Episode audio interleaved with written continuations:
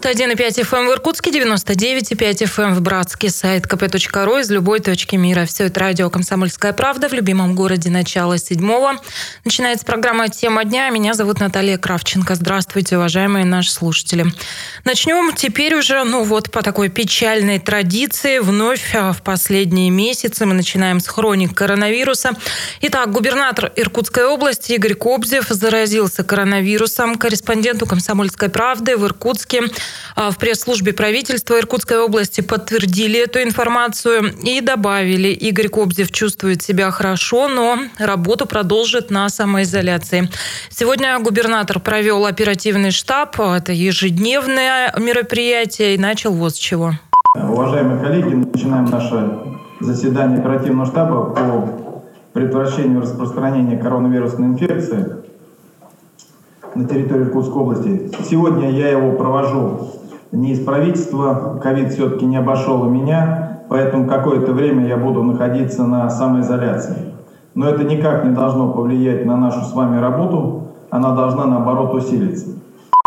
Далее последовала последняя статистика. Итак, 215 новых случаев заражения коронавирусом подтверждено в Иркутской области в минувшие сутки. Из них 80 в областной столице, 55 в Ангарске. По данным оперштаба, на сегодняшний день общее число инфицированных в регионе составляет 23 398 человек. От коронавируса умерло 376 человек за минувшие сутки, плюс 9. И еще 114 инфицированных умерли от иных заболеваний.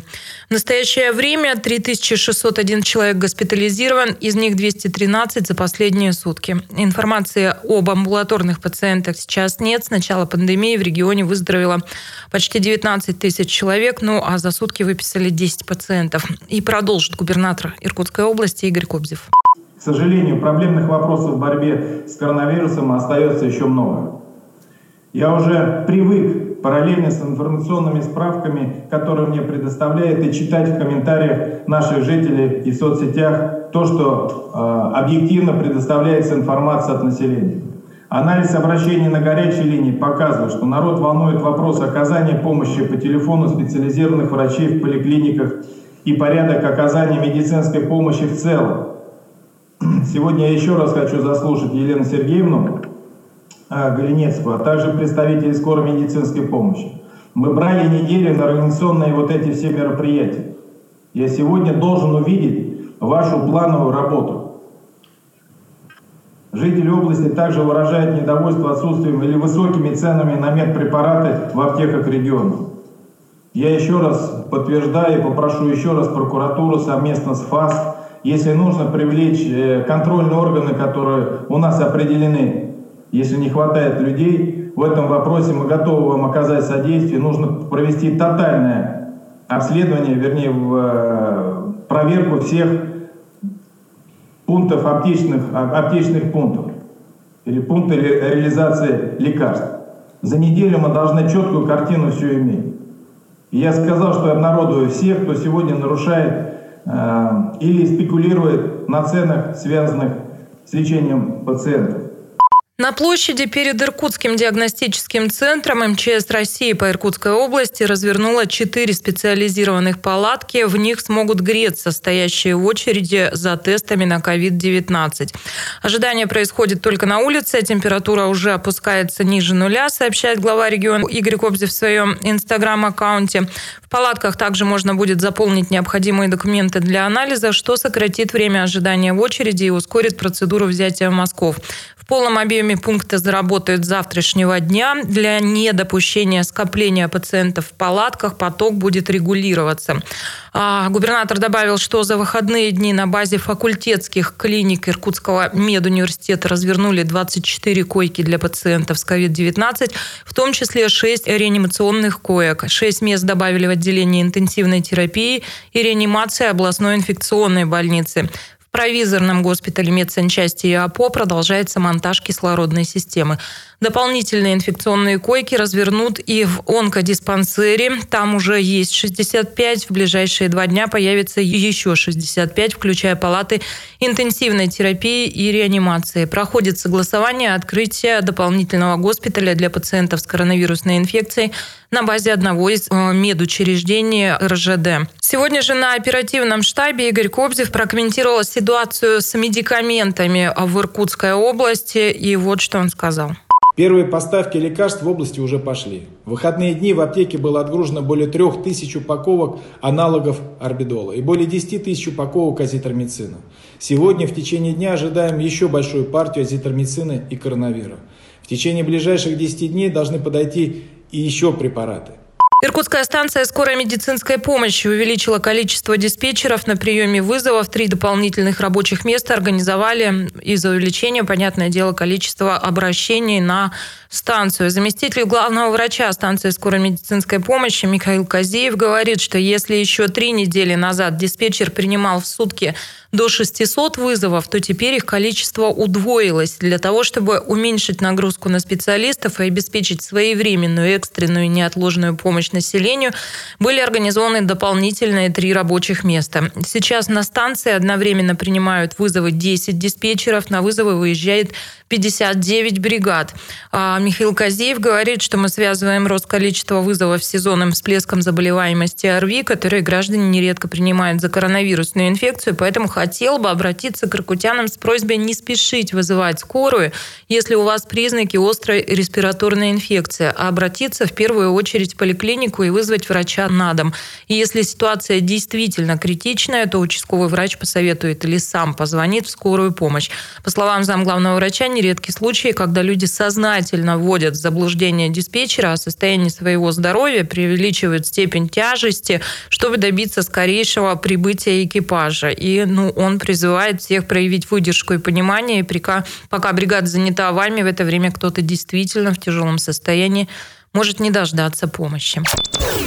Ну а чуть ранее в эфире телеканала «Аист» Игорь Кобзев делал акцент на том, что зараженные COVID-19 стали болеть дольше, не по две недели, как было во вторую волну. И болезнь сейчас протекает тяжелее. В таком ракурсе, конечно, должны мобилизоваться. И здесь э, я думаю, что фактор, он объективен со всех, по всем направлениям. А в прошлый раз мы все равно были в ограниченных ну, режиме, то есть у нас часть предприятий не работала, вы помните. А сегодня мы оставили только э, развлекательные учреждения, все остальное работает. И вот здесь фактор личного ну, состояния здоровья, своей безопасности, свое состояние здоровья выходит на первый план. Все. При высоких контактах, Конечно, то есть человек да. живет обычной жизнью. Э, другого варианта сегодня не будет, потому что или мы должны перейти опять в карантин.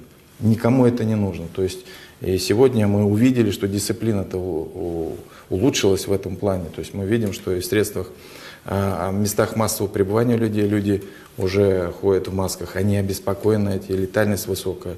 А, да, э, тяжелый период, но я уверен, что сегодня и все, а, вся медицина и само общество, оно должно полностью переформатировать свое отношение к здоровью. Там же речь шла и о бизнесе, цены на лекарства, стоимость масок, все это под контролем губернатора. Вот что он говорит. Я просто всех предупредил. Сегодня меня избрали жители, и я их защитник. Я сегодня должен сделать так, их защитить от произвола.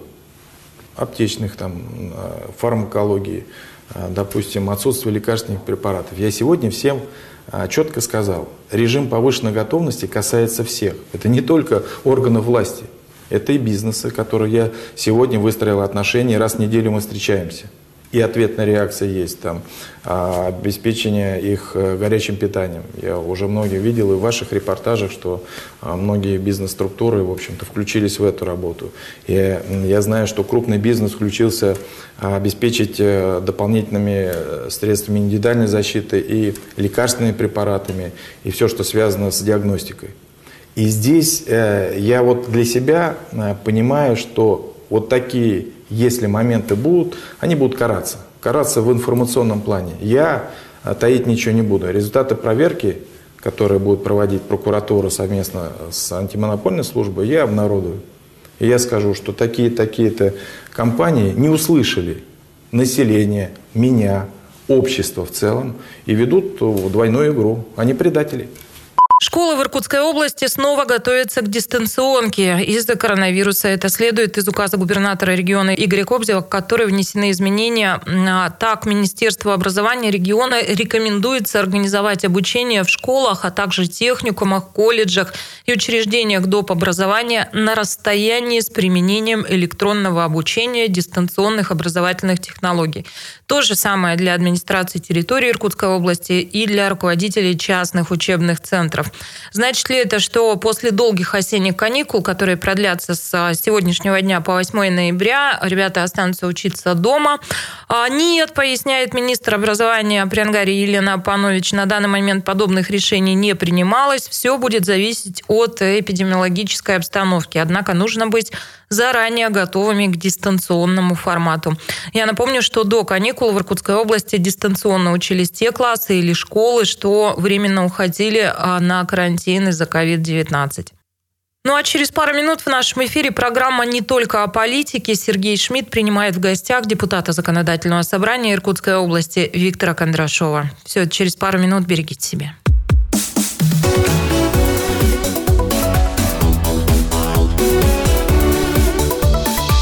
Тема дня.